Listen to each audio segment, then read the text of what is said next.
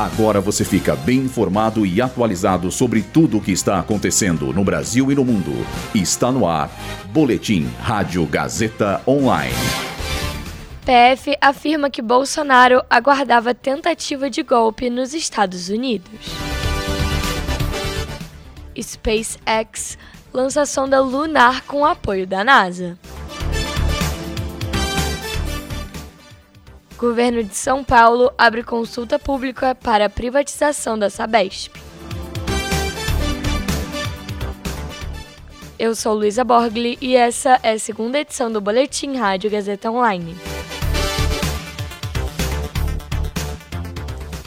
Segundo investigação da Polícia Federal, Jair Bolsonaro realizou uma transferência de 800 mil reais antes de viajar aos Estados Unidos em dezembro de 2022. Ainda de acordo com a PF, o ex-presidente aguardaria no exterior os desdobramentos da tentativa de golpe de Estado no Brasil. Além disso, os documentos comprovam que os investigados tinham a expectativa da consumação do ato e também tinham ciência que eram ilícitos. Vale lembrar que Bolsonaro teve o passaporte apreendido durante uma operação que iniciou no último dia 8.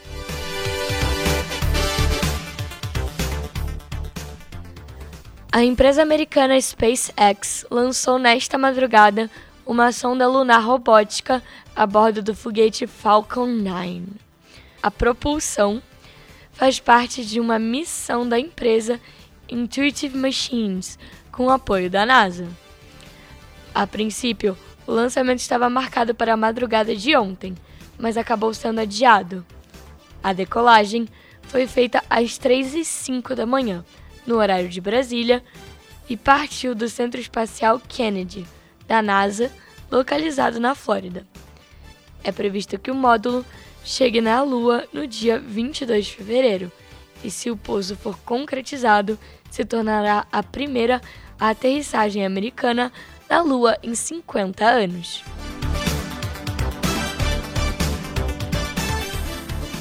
O governador de São Paulo, Tarcísio de Freitas, abriu hoje uma consulta pública para que a sociedade avalie e comente sobre futura organização da Sabesp, caso a empresa seja privatizada. Dentre os documentos disponíveis para consulta está o esboço de um contrato entre uma possível Sabesp privatizada e os municípios onde ela atua. Segundo a proposta, o acordo seria firmado em um único contrato, com 375 cidades que se reuniriam em conselho.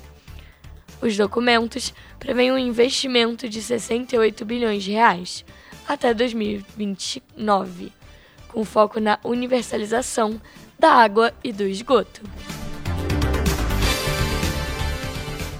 Esse boletim contou com roteiro de Gabriel Borgonov, Luísa Borgli e Heloísa Rocha, suporte técnico de Agnoel Santiago, supervisão técnica de Roberto Vilela, supervisão pedagógica de Rogério Furlan, direção da Faculdade Casper Libero, Marco Vale.